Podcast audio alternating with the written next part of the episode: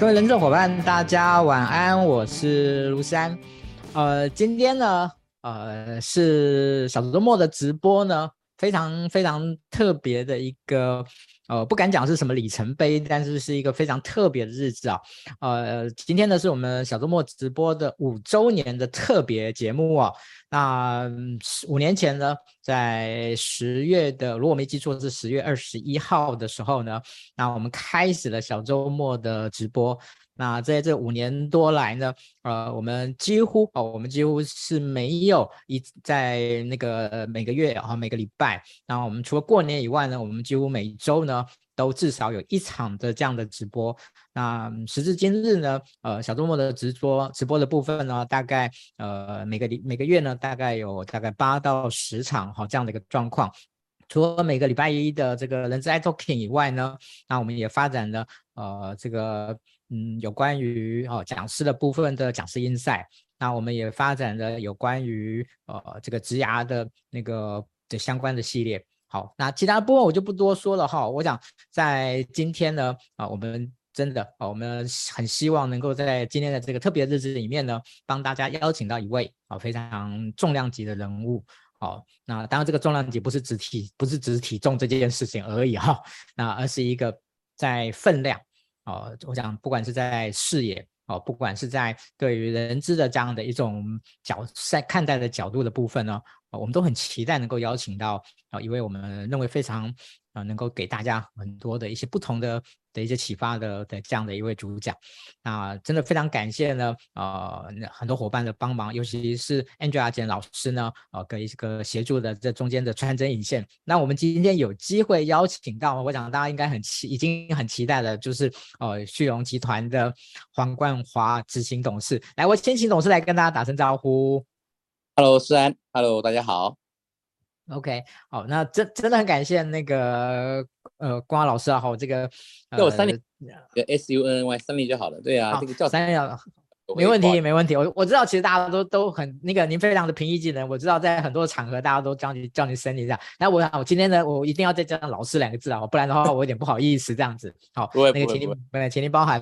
好，那今天真的，我我想有机会在百忙之中邀请那个 Sunny 老师来跟大家做一个分享哦。嗯。好啊，那其实有个呃，三一哥 OK，好，没问题。那其实这个有一个很特别的的一个原因哦，就是呃，我在一个很偶然的机会里面，突然发现到呢，呃，三一哥呢，他本身，他他本身是人资的专业背景，哦，就是对，他在演，那待会我们再请那个三一哥好好来讲这件事情，所以。呃，我我突然明白了很多东西，就是因为三一哥在我的感觉里面，以以这样的一个大老板之姿，我觉得他在谈很多事情，呃，我觉得对人的很多的关怀上面，我觉得都非常非常的特别。那以前我可能只是觉得说，嗯，也许他就是一个很有人文关怀的一个这样的一个一个老板，但是呢，呃，突然知道他是人资专业以后呢，我突然有一种不同的想法，说是不是这件事情？跟他的人资专业有相关的关联呢？我想今天也许我们有机会来问问，来了解一下这个部分。好，那今天也真的非常，另外要感谢那个三立哥呢。哦，其实他有出过两本书，那最近的这本书呢，我想最近很红，让别人赢这本书哦。那谢谢那个三一哥呢，他呢这一次呢在今天哦，他那个提供了六本哦，六本的这本书哦，那帮我把今天的分享的分享到你个人的动态。然后呢，让更多的人能够今天有机会听到三一哥的一些的这今天总裁人之心的这样的一个主题的分享哦。然后那个你还有机会那个拿到这个三一哥他的这个他的新书哦，真的是太棒了哦，真的太棒，有六本哦，有六本哦，所以尽量帮我们把它分享。我今今天真的很很期待各位哦，你签上他的名字，然后快递给他。太棒了，感恩哦！那个三哥会亲笔签名字来致意哦，这太真的是真的是太感人，太有太有诚意了。好，那那个最好呢，今天呢，我真的很请请大家，大家直接用艾特的方式说，哎，谁谁谁赶快来看哦，赶快来来分享哦，这个我觉得这样会更有诚意哦，来。太棒了，OK，好，那其实呢，今天呢，我我我到我我我我想要问的问题很多，但是我也不想把问题呢搞得太过于生硬哈，搞得太生硬哦。啊，但是呢，呃，我想一开始的时候呢，还是回到我们今天的一个小小的一个一个一个一个起起起心动念这样的一个缘由哦，就是呃，嗯，很多呃，那个到国外去学习的时候，呃，其实学那个会想要学那个以人资作为他的专业这件事情，嗯，不是没有，但是比例应该不高。所以我就很好奇，那个三立哥，你当时为什么做这样的一个决定？有什么特别的原因吗？嗯，哎，大家应该都知道我，呃，我快速介绍我自己一下哦。呃，我是一个第二代的企业经营者，我相信很多人都知道。我现在几个身份，第一个，我家族本业在一九七五年是由我父母亲创立的嘛，我们是做纺织的布料制造。那，嗯，我在大概一九九九年底出国，我是二零零二年、零三年回来的，我出国大概两年多，快三年的时间。然后，所以我是第二代经营者。那同时间，我后来又变成天使投资人，然后在一九呃二零一多年的时候，我创立 Wordface，然后做识富天使会。那其实我在一九九六年、九七年的时候，我也创过业。然后那个时候我做了优视网，可能有人知道。呃，优视网后来变成赖台湾的第一个并购案。But anyway，那是后来的。所以我我我当过创业者，我也是第二代经营者，那我也是投资人，所以三个身份都有。当时出去念书的时候，我想过这个问题，就是说，如果我这辈子注定我要回家帮忙家里面的事业的话，我出去念什么？我知道大多数人出去都是念 MBA 最多了哈，然后通常切入点不是财务就是业务，我们从这两个角度切入的最多。但是我想了又想，第一个，说实话，如果我有很好的配，我不怕没有好的财务长，对不对？如果我有好的分红架构，我也不怕没有好的业务副总。但是我有一件事情是你没办法授权的，什么事情不能授权？人才。我们听过一些故事啊，就是如果啊，你连人才都能够完全的授权的话，你把人才授权给总经理，这个总经理掌握了全公司所有的人才，那基本上那总经理掌握了人才，掌握了一切，他欠缺的只有资金嘛。那总经理只要拿到了钱，那他就可以完全另起炉灶，他需要你这个老板干嘛？所以我们常听到我们讲规划旁体啊，这总经理只要另外找了资金，就整个把你的生意整碗庞走就好了。所以这种故事大家一定听过了。我们讲规划旁体之后啊，对啊，所以人才是不能授权的，人才这种事情，老板一定要亲自下来看哦。所以我想了很想了很久，那财务业务都可以透过好的配、好的架构、好的系统来处理。但是人这件事情，老板要亲自掌握，所以我决定出来念的是这件事情，念人。那 MBA 这些复杂东西，后来想一想，说实话，念 MBA 的很多都没有那个生活品质。好，就这个等到回来以后再补 EMBA 学分就好了。所以出去的时候，我决定是念念 HR 为主。那说实话，讲得很白哦，出国念书这件事情啊，专业有限啊，真的出国念书哦，看的是什么？说实话，英文讲溜一点，然后呢，国外生活体验哦。我在英国那段时间哦，根本就没在念书。我念什么？我念的是派对管理跟酒精管理，好不好？对，我在苏格兰的话，喝喝威士忌喝翻了，我跟你讲。所以主要是生活体验跟自由自在的这些旅游。我我去欧洲流浪，我去埃及流浪，我在我在那边做那个买那个廉价航空的机票，看到那种机票选到以后，哇！我从我从英国飞巴黎。台币一千五百块，当然飞啊，对不对？所以都是在旅游，都是在增广见闻。那至于人资有没有学到，也是有啊，对啊，还是有，还是有上课，还是有跟教授讨论，还是有写论文。但说实话，真正专业当然有见广视野，没有错，但是还是有限。那那但是还是有一些收获，没有错。那真正哦，说很专业的部分倒还好，但是视野是有开拓了哦。那那那给大家做个参考，真正的学 业还是在后面。还是你自己在工作上面的所得。如果真的想出去念什么很厉害的这种东西，我跟你讲，你买一本《人力资源大全》哦，回家好好 K K 两天，你学到的跟国外学到一样多。真的好，那个三一哥还是一如既往的这样的一个幽默，那个不是真的真的，哎呀，但专业有限，去国外就是语言能力跟国际还有人生上面一个很不一样的经验。你在国外自己生活两年，很多东西不一样，这是是事实啊。嗯，好，三哥，那我接下来就想要请教，在你个人的的一个看法，有没有在你经营事业这么久，在人资专业里面，你觉得哪一块哈、哦，你觉得最重要，在你的这个整个的管理认知上面？嗯，其实我觉得人资最关键的，我想要有点破题耶，就是说是我想要直接去把你的命题做个调整。人资最重要的事情，其实不在我，因为我并不知道现在有多少人正在看这个直播或是在参与。但如果你有听得到我说的话的话，我希望能够带给大家一些 impact。人资的专业并不那么重要，人资最重要的是对人的感知跟温度。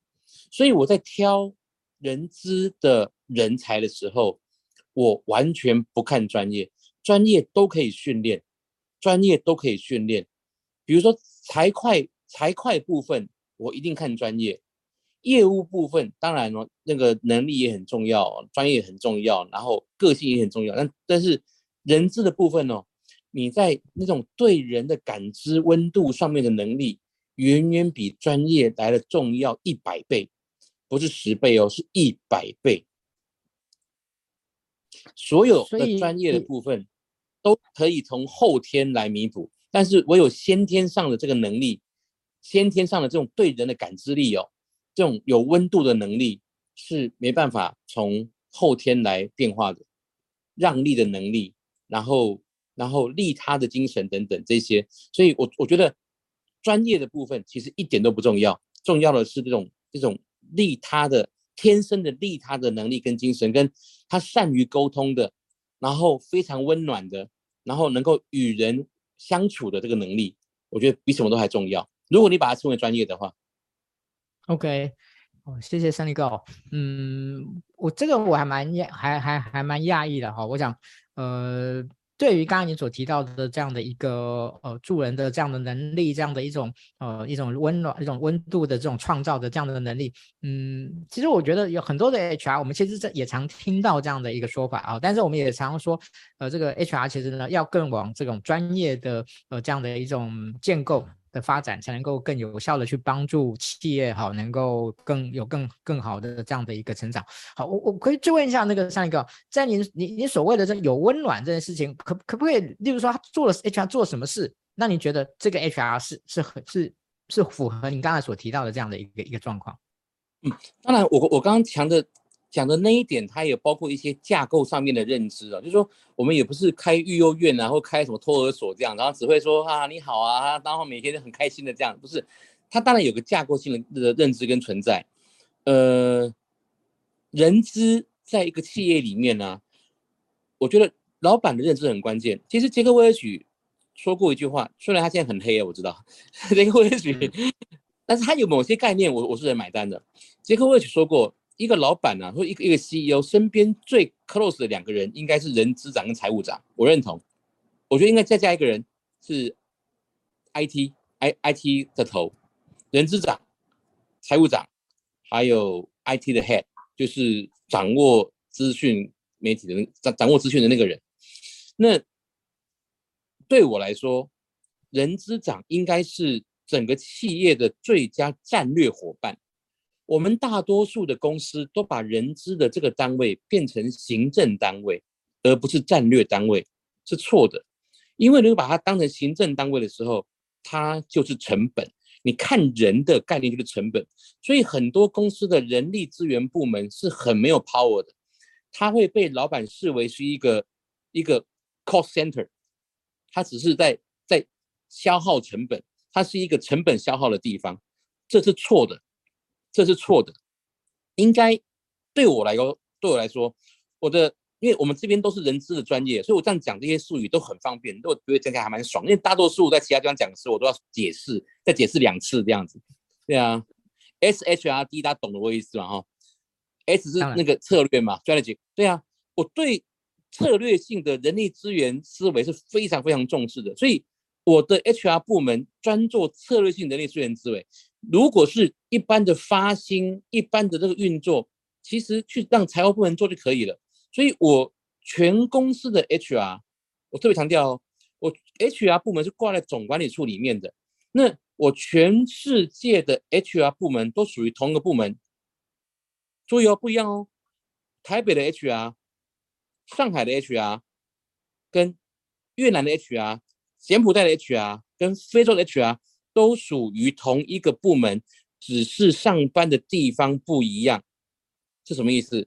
他的年终奖金、他的升迁都是台北的老大决定的。那这样子才会车同轨、书同文嘛？这样子才不会说，哎，大家都不一样的部门，然后我做一个决定，然后有时候你不爽，你还后面卡我，哇，大哥很累耶。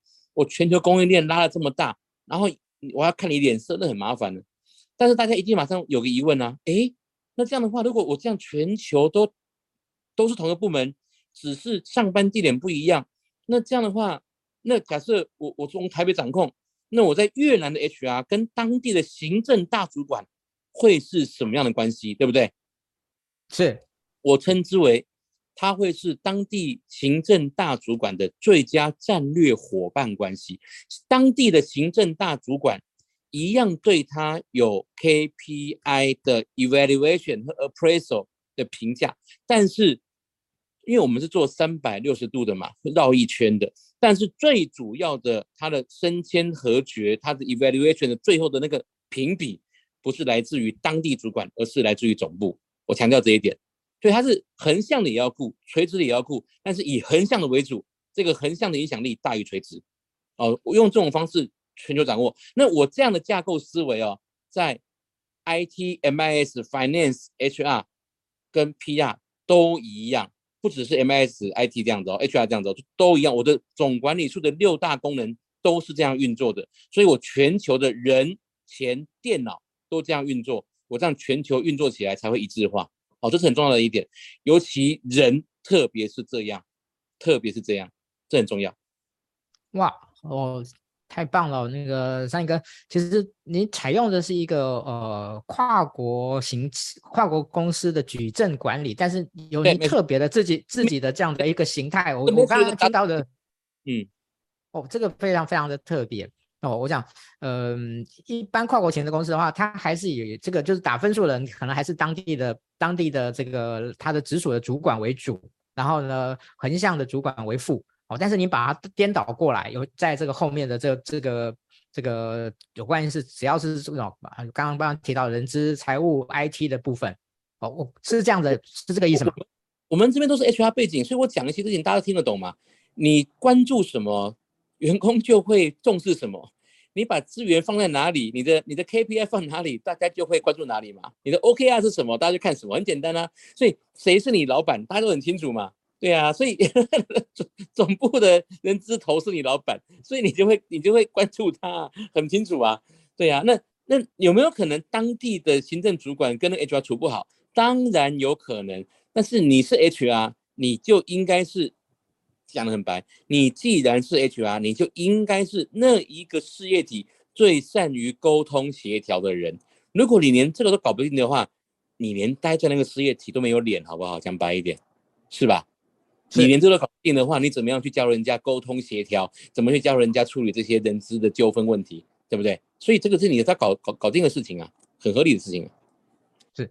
谢谢三一高，其实你已经把我刚刚接下来问的这个人资的这一件事情呢，对你事业经营的影响啊，这个刚才你已经完全透过您的您的分享啊，我想这个其实非常特别，因为我也知道一些外呃台湾的一些跨国公司啊，他们在整个呃就是后勤单位的组织形态的部分，呃，我想您您的这样的一个模式呢，虽然不敢讲是唯一的，但是我恐怕也是非常少数的，呃，就这样。不，其实蛮多外商都这样做的，只是做的力道跟模式。到哪个地方跟跟哪哪到到系统化到什么地步，然后会因地制宜或因时制宜有一个调整而已。那除了这样之外，我觉得还有一个更更 upgrade 的一个思维，就是说，你想想看，我是一个第二代的经营者嘛，那那我回我回来以后，我能够我我以我以人资的概念带入，我是我们全公司第一个 HR，就是我在回公司帮忙之前，我们家没有 HR，我回来之前，因为我。而且，其实我回来的时候，我们公司我们公司已经不是没规模哎，我是员工编号第八十六号。就是我回家帮忙的时候，我们家已经有八十五个人了。我们做的是纺织里面的贸易的这一块，就是我们接到订单以后，发包给呃北台湾桃竹苗的这些工厂代工，然后再把这个成品交给下面的成衣厂或者是品牌客户。八十五个人做二十八亿台币的营业额，其实蛮厉害的，除一除，那个规模没有人资单位，没有没有，我是第一个人资。然后我就我就说，那我从国外练人资回来说啊，八十五个人的公司居然没有人资，那我想说，那那那那那怎么样去应征？怎么样去应征人的呢？后来哦，原来是总经理，就是我老妈；董事长就是我老爸。总经理要找人的时候，通知会计部门的小姐登报啊。那时候可能网络还没有那么兴，登报或者怎么样去去找人，然后就来了。来了以后，老妈就问说：“你能吃苦吗？”嗯，可以。你可以加班吗？可以。嗯，那你是一个勤劳的人吗？呃，是。好，用它了。我说：“我靠，真可以哦！哇塞！”我都还没愣住了。面试这样面试的。但是各位，我们用结果论哈，当时这样面试进来的那些人，都是本公司现在的副总啊、经理啊，都很厉害、超强的。所以以结果论来说，我不能说他是错的，超厉害，对不对？所以很难讲。那那经过了很多年、很多年、很多年，当然形势不一样了。所以我开始建构整个 HR 架构系统制度。但我回来以后，我后来发现，我说我论业务，哎。我不可能比业务副总还懂业务嘛？论财务，我也不可能比财务长还要懂财务啊。你说论生产，我也不可能比厂长还懂生产嘛？那我回来干嘛？我管他们，我管个头啊！管他们，我怎么可能比他们更懂？难道我军权神授只是因为我的心跟老板一样吗？那不是就是就是一个死富二代而已啊，没有用啊。所以，那我怎么办？我怎么样定位我自己？人之头也好像很很虚，你知道吗？所以我定位我自己什么？我可不可能协助每一个人成为更好的自己？比如说，我成我我我让财务长成为更好的财务长，我让呃业务副总成为更好的业务副总。所以我定位自己为什么？教练，我把自己定位我为所有公司高阶主管的教练，我带入了教练体系。那当然。我就成为公司第一个人资长嘛，然后我再找我的接班人，让有人接我的位置，然后我是公司真实人资长，但是人资长的位置我没有把它给出去。我们公司有人资协理，但是全公司我就引进了教练系统，让我成为大家的教练，然后每一个高阶主管成为他下一层甚至下两层的教练。那当公司都成为教练体系模式思维的时候，每一个人都让别人赢。所以我整天在公司里面，我只问一个问题。What can I do for you？我可以为你做什么？我每天都在问，我可以为你做什么？你有什么问题，我帮你解决。因为你比我专业啊，你比我强，那我干嘛还能 gay 搞，对不对？我我不用 gay 搞啊，你又比我强，才又比我强，我干嘛故意装懂？很多老板在那装懂，所以问题都在前三排，根本就是主席台。太多老板了，他 gay 搞啊，其实不用 gay 搞，你就让他们发挥就好了嘛。所以用这种方式。我觉得我们公司的那个 coach 文化还不错，就是这种从人资 HR 角度切入的好处在这边。你可以从系统性的概念让大家反过来，所以我们公司比较没有那种那种，但是我们公司同时间也有很不错的的的，因为因为因为大家知道公司的文化来自于创办人性格的延伸嘛。因为我们公司两个创办人就是我父亲和母亲，我母亲是一个女版的成吉思汗，那我父亲是一个非常开朗外向。然后非常爱讲笑话，那个很活泼的一个一个一个一个一个一个一个企业家，所以他们两个合在一起，刚好形成一个又有战斗力跟效率，但是又很放得开、很自在的一个性格。那我是扩大器，又是一个记录控，又是方法论者，我刚好成为一个架构的概念，把这样子的文化给架构出一个比较大的一个系统。然后我又懂 IT、MS 的概念，那所以就把它架起来了，这样子。所以我们在二零零二年的时候。呃，八十五个人，呃，做新台币二十八亿的纯贸易商，然后也开始转型嘛。因为那时候我们发现，我们的客人哦，开始不喜欢跟贸易商做生意。为什么？你跟贸易商做生意，他要多付四趴，他不愿意，他要直接跟工厂做生意。那我们这种贸易商面对这样大大环境的变化，你不可能改变环境啊，你可能改变自己啊，所以。如果大家年纪够的话哦，二十来岁可能太小。如果你现在有四十岁以上的话，你可能可以知道，两千年，公元两千年附近最强的贸易商叫做利丰集团 （Li & Fung）。哦，那可能你要三十岁、四十岁以上才才可以听到这名字。现在的利丰集团已经从香港下市了，它也那个时候超强，哇塞，上千亿的营业额很厉害啊。那个时候是呼风唤雨，现在已经从香港下市了，它是贸易商。那我要从贸易商转型成为生产制造者，所以你要从纯贸易变成生产商，你要么是海外自己盖厂，对不对？你要么去并购人家的，要么跟人家合伙，要么去看怎么样做。反正你要去把自己变成管工厂的人，其实是很大的转型。那我就在从二零零二开始，到现在二零二二这二十年之间，就把自己一步一步的往海外拓展扩张。故事很多，网上都有，大家自己看。反正 anyway，经过了二十年，经过二十年，我们在二零二二年，呃，我们去年的营业额大概是三百二十四亿台币。你说哇，很厉害，有没有很厉害？我的营业额多了十二倍吧？对，多了十二三倍。但是我的人，我现在有一万三千多人，我人多两百倍，跟你换，你要不要？没办法，这不是我厉不厉害问题，这是我为了要活下去，我必须做出经营心态的改变。我要从贸易商变成生产制造者，所以我多了很多个工人。我光光在非洲就有七八千人，都是黑人呐、我有七八千个黑人工人在非洲，没办法，这是不得不，所以没什么厉不厉害的。我我我，因为我要活下去嘛，所以我的本业就是这样子。嗯。三哥，我想啊，在今呃，在中场的休息之前呢，有一个问题呢，顺着刚才的这个理路了，来来请教您。呃，您您认为什么是人才？就是您在你眼中有没有蓄容的人才的一个基本的条件？哦，就是对人才这件事情，您的看法是怎么样？我觉得人才有三个硬条件。第一个，人才必须是一个自然人，自己能够燃烧自己的人，不用。旁旁边那种烧柴添火才能往往前跑。第一个，第二个，他能够随着企业组织的成长而调整自己的状态，跟他的那个档数可以换档，一档、二档、三档，他能自己换档，然后不断的上去。这第二点，然后第三点，他能够让自己成为一个很有弹性的、有柔软的心情来面对人生重大的挑战跟。吸纳一些不同的冲击，这三点能够同时达到的人极少。那我很幸运，我身边的伙伴真的有好几个。对，因为我们所谓的接班传承或者回家帮忙，不是一个人事，是一群人的事。我有一群人，一个一个梯队，才能够接下一个担子，这很重要。是，好，那请问一下，在人才的这个部分呢，您您自己有踩过雷吗？哦，多嘞，哦，多嘞！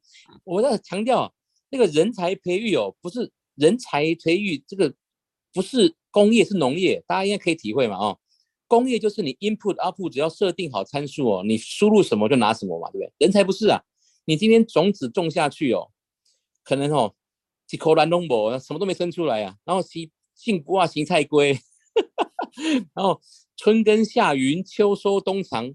努力了一整年，然后台风来了，什么都没有，全部跑光光，都可能呢、啊。HR 多的是这种问题，但是如果你没有中的话，是零，绝对是零。所以我们要有极大的包容心，要有极大对这个社会环境及人的这种怎么讲？呃，我们自己要很很开很开阔，要面对这个社会宇宙的开阔心，来面对人才。哦，我为什么会问三哥这个问题啊？我想，呃，以前呢，常常就听到很多的老板会说啊，人啊，我们干嘛自己培养？那个就市场上买就好了啊。哦，有钱买得到，就一定买得到的。那所以很多的企业本身都不太愿意呢，就是自己花钱或者花时间去去培养。那对这些对这个部分，您您的看法是？因为我想说今天有这个机会啊，我想挺难得的。因因为那个。刚刚有你有提到中场休息，我们是回答完休息呢，还是你已经休息了，还是已经透过？哎，没有没有，其实还没中场休息，我们三十分在中场休息，所以您您可以您可以把这个问题回答完，我们在中场休息。我我抓一下你的 tempo，所以确认一下我们的那个。是是是是，感谢感谢。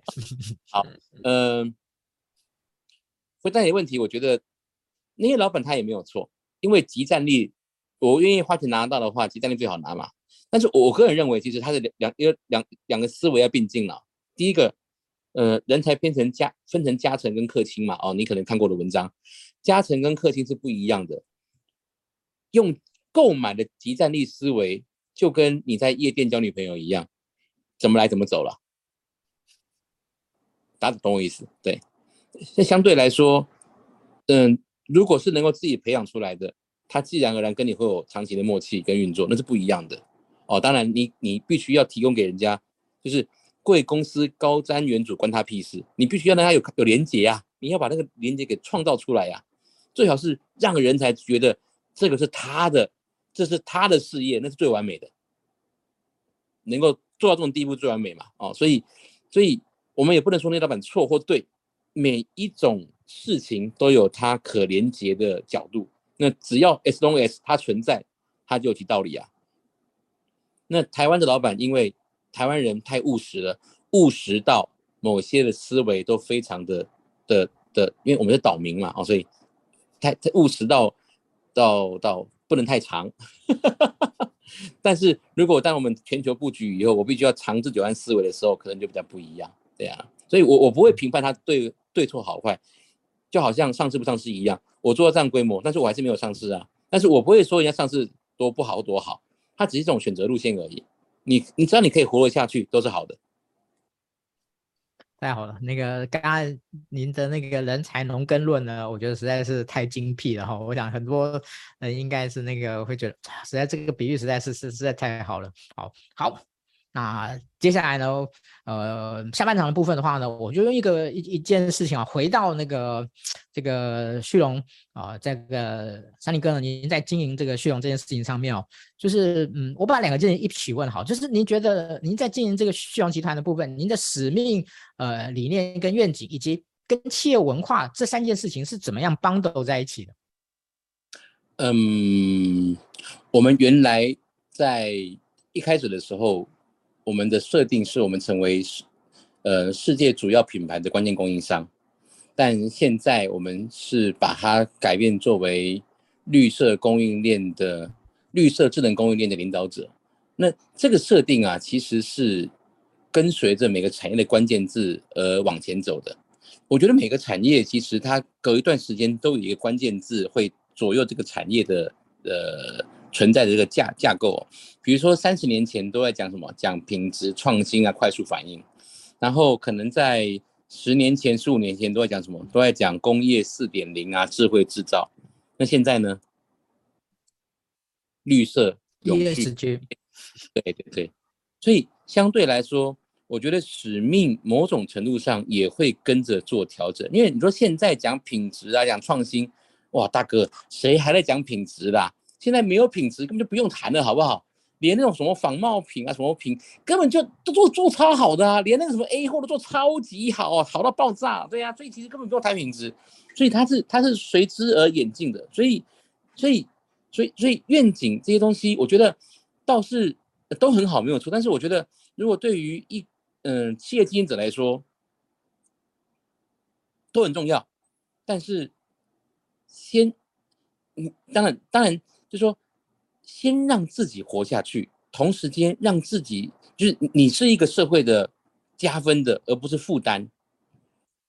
然后不用太纠结于，不用太纠结于这些字面上的东西，但是让自己是一个正面的、正向的。我们知道联合国有十七项哦，在整个一句话有十七项，你能够找到里面的一项或两项，甚至三项是能够搭上线的，那不要离开主题主流太远就可以了。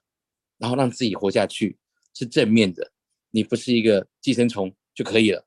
然后找到那个切入点再做。那像我纺织类的话，因为大家知道吗？染色的染就是九十八个水，你写写看，染色的染对不对？就是九十八水。嗯。所以我在水处理这边做了很多很多的功夫。哦，这是我我这个行业我的使命是，我必须要扭转大家这个产业对于社会造成的负担。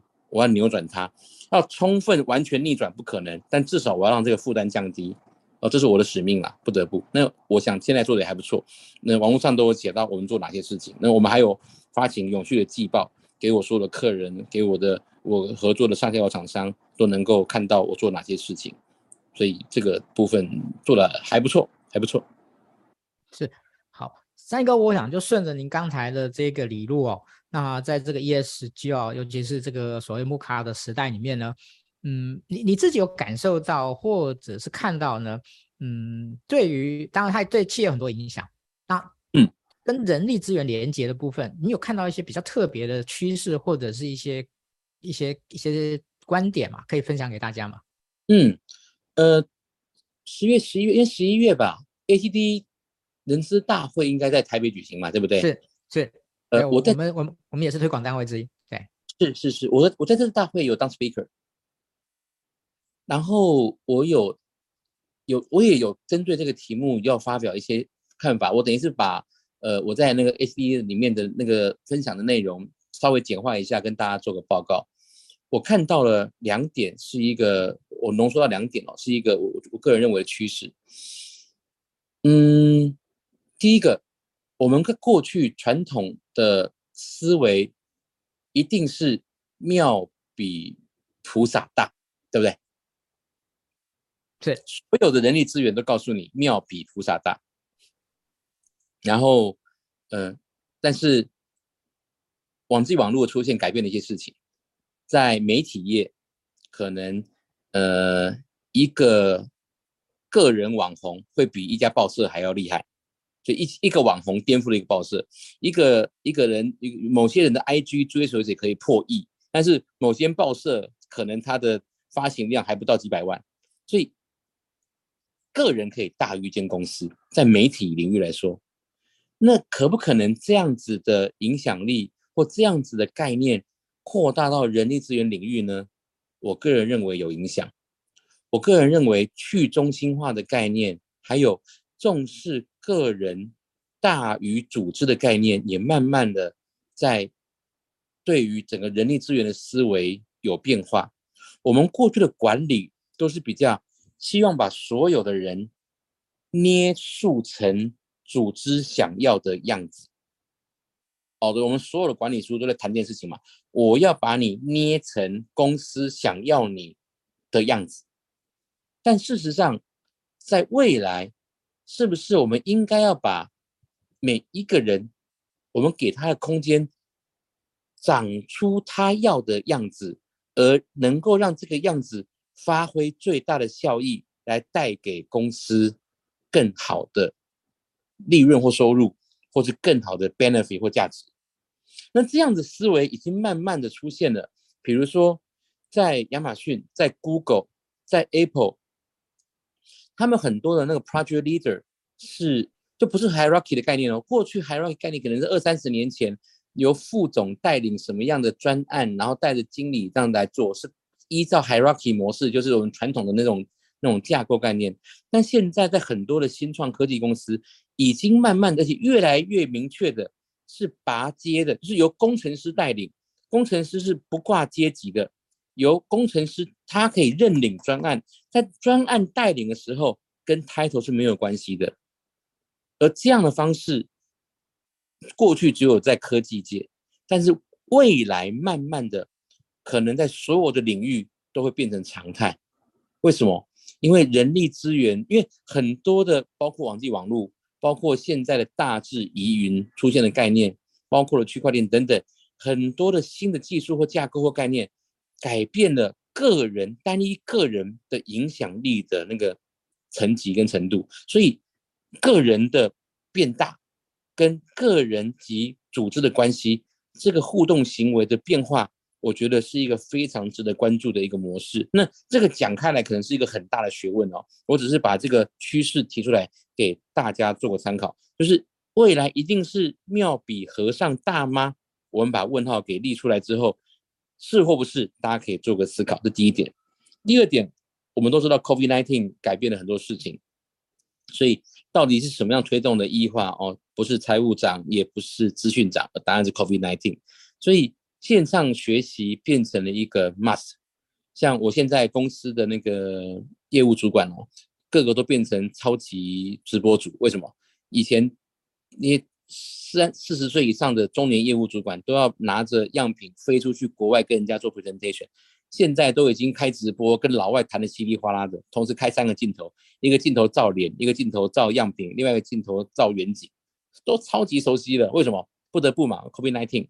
所以在这样的模式之下，教育训练，因为我三年没有出国了耶，我真的三年没有出国了。现在天空开放了，我我出国，因为年底行程已经排排排满，跑不出去，所以我可能二零二三才才开始飞。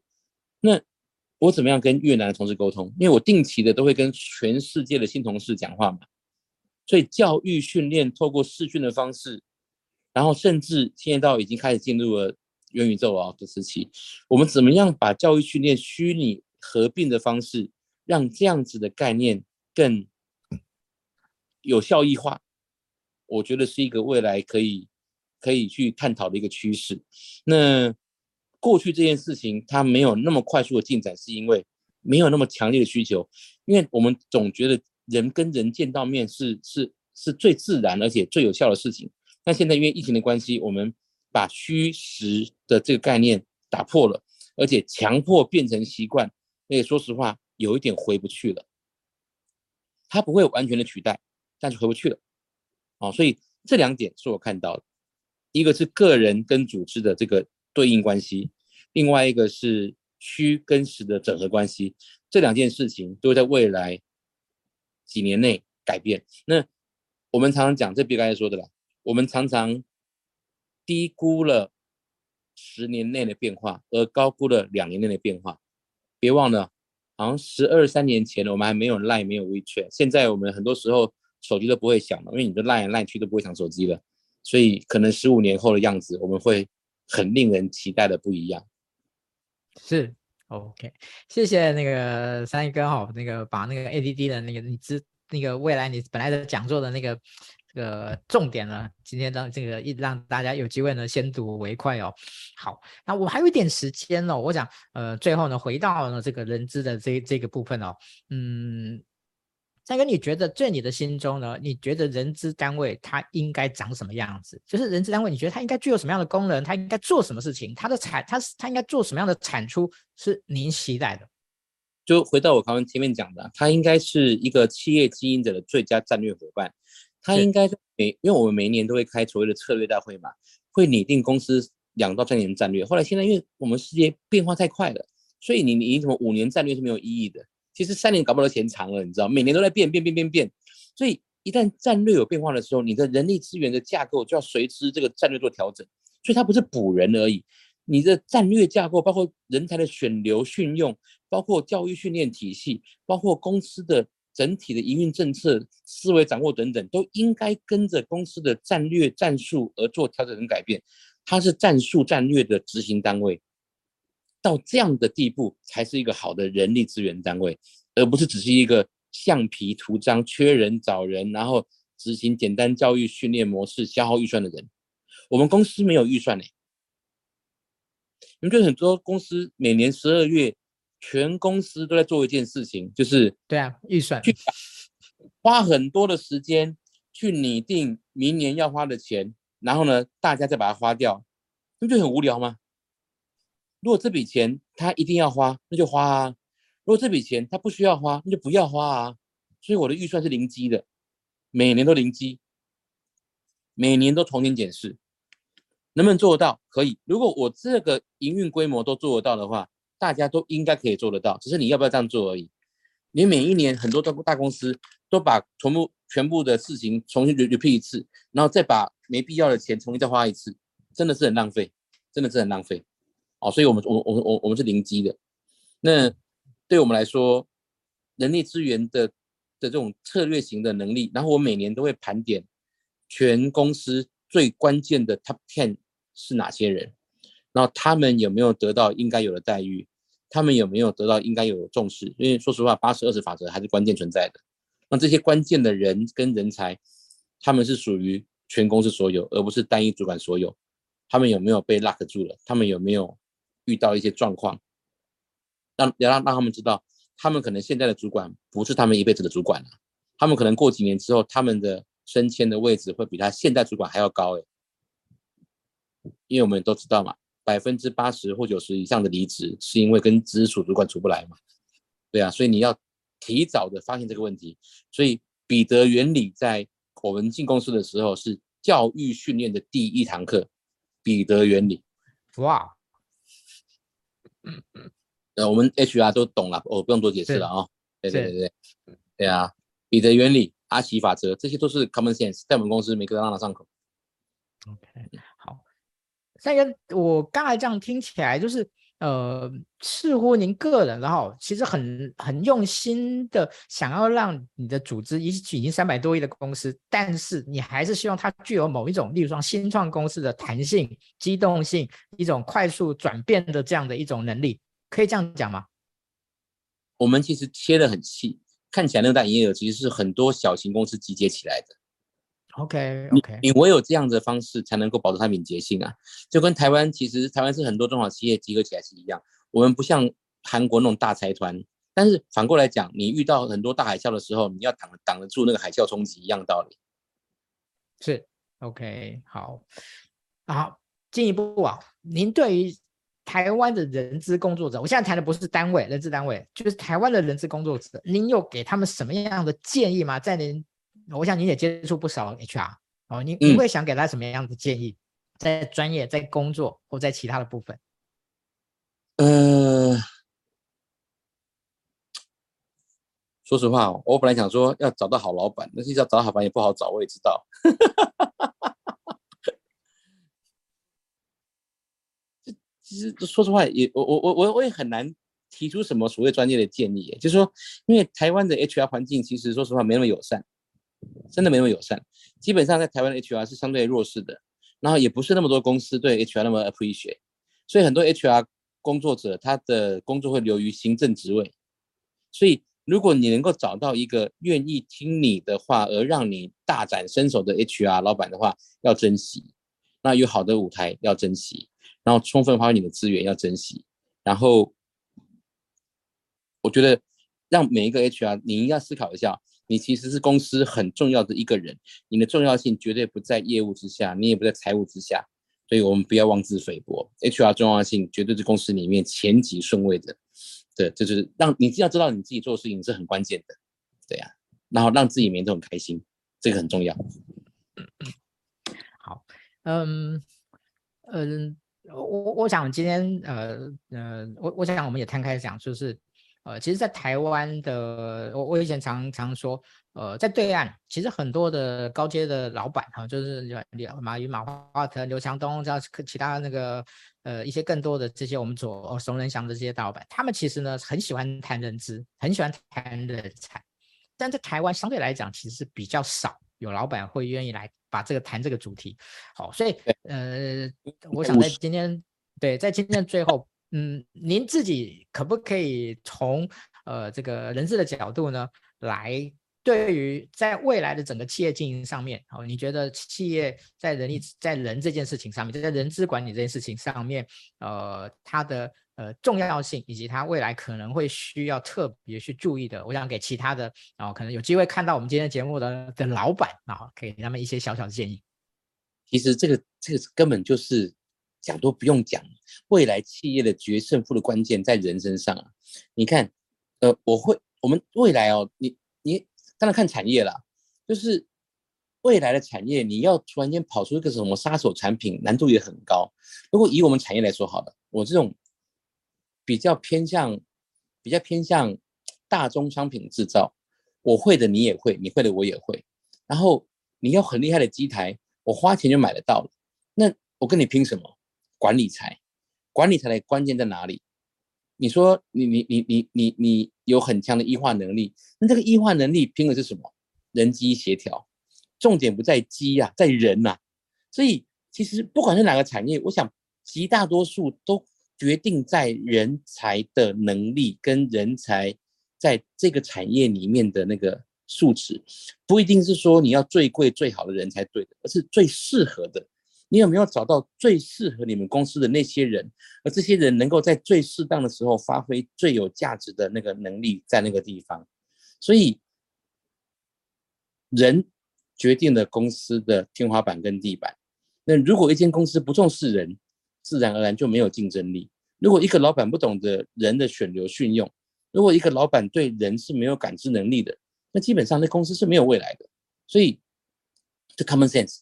但是其实我认识有竞争力的公司，对于人都算有一套，都算有一套。说实话，我认识的那只是他不一定会拿出来讲而已。所以对于台湾企业来说了哦，那人才也不限于只台湾内部里面。那也对于台湾呃年轻朋友来说，如果你你你你你眼睛看得够广的话，也不一定放在台湾企业里面。你思考的够广，你去放眼海外，不一定要讲中文。放眼海外，所有的舞台你都可以试试看。你可以去世界各国试试看，你可以去不一样的产业试试看。全世界都可以是个舞台，去去去思考在哪一个地方可以让你发挥到最大的价值。那我相信人力资源这样的概念，这个领域未来只会越来越重要。可能在就好像你在几年前你不会想到 ESG 这件事情会这么重要一样道理，人只会越来越重要。在三年、五年甚至十年之后。搞不好会超越你现在你想象的那种地步，对啊，所以那个时候那个是啊，你可能就红到爆，你知道？哎，其实我我我都跟我们很多年轻的伙伴讲，我说你们的那个来的你们来的正是时候啊，就是 呃，台湾不不重视 HR 的时代已经过去了。哦，越来呢，对于 HR 的这件事情呢，是只有越来越越重视，不会已经已经没有最重视这这这这件事情。好，所以三哥，我可不可以多问一个问题哦？您觉得目前在企业的企业来讲，在人力资源的投资，我指的是投资的部分，您觉得有哪些部分是很重要的？您看到的很多企业在接下来在人力资源的投资上面，可能最需要的投资的是什么？高阶主管的教育训练。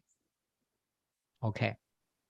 台湾的企业很多时候都认为高阶主管进来以后就不用再教育训练了，所以我们基本上都没有什么高阶主管的 coach。但事实上，台湾的高阶主管是很需要 coach 的，这一点我们很薄弱。大部分的教育训练都放在中阶以下，或放在基层员工。事实上，台湾的高阶主管特别需要教育训练。那这教育训练当然不是那种很初阶的模式，而是一个一个 coach 的概念。这一点，台湾是个很大市场。好。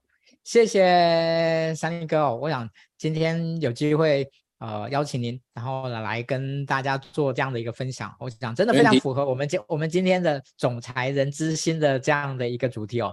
那最后的这三十秒呢，大家呢，呃，赶快帮我们再分享，让今天呢没有机会呢，刚好之前呢还是可能还在工作，搞不好现在很多 HR，搞不好现在还在工作，没有或者在回家的路上，哦，没有听机会听。那透过您的分享，可以让呃他能够看听到呢，呃，今天的三立哥的这样的一种精彩的内容啊，今天真的很很很感恩老那个三哥愿意哦来播控哦来跟所有的 HR 伙伴呢来做这样的一个哦分享跟互动啊，我想在未来哦，我想真的很希望。未来有机会，然后再邀请了啊三一哥来跟大家呢谈，呃，您这怎么样来管理呃贵集团的哈？我想大家这个今天大家听完以后呢，其实那个有人私讯我说，哎，那个谁，你多问一下啦，这个是他们是怎么样的组织是怎么样做的什么？我说嗯好，这个我下一次呢再再有机会我再邀请那个三一哥来哈。今天这个今天呢 很大题目，这个好像。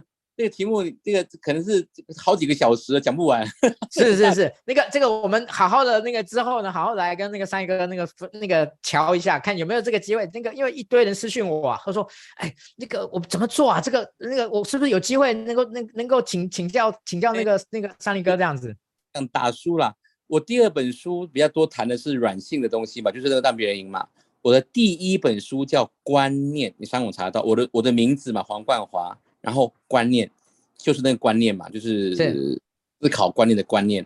王万华观念应该在博客来啊，还有各大那个我们工作人员请帮忙找一下，然后把链接丢丢到那个直播连直播的那个这个留言区哈，来帮忙一下。对，我第一本书就是谈经营管理术，基本上都比较硬的，就是公司怎么经营管理，然后我的一些比较管理性的东西居多，然后都是比较硬的。那如果对于这方面有兴趣的话，我想那本书答案很多。嗯，我若没记错，里面有谈，但是好像对人力资源的部分已没有谈那么那么细节啦。呃，第一本书里面有一个用人之道，它有个章节专门用人之道。对对对，然后这第二本书就更软性了，第二本书就就谈的是哇，连那个亲子教育啊啊都都来了。但第一本书它，因为我毕竟不要把它变成教科书啊，毕竟它谈的还是有管理没错，但是管理思维还有一些管理的概念上面，第一本书毕竟比第二本更多。是。好，我想，诶，其实大家其实是是很希望有机会听那个三一哥的这个在人的管理上面的眉眉角角了。好，那这个我想有机会哦，我这个我努力的帮大家那个来来邀请。好，那今天的时间已经差不多了。好，再一次的感谢三一哥的的一个播控。好，我想大家今天的收获一定非常的多啊。我们今天的直播就到这边啊，五周年的特别直播到这边告一段落。谢谢各位，也谢谢三一哥。好，谢谢，拜拜。拜拜。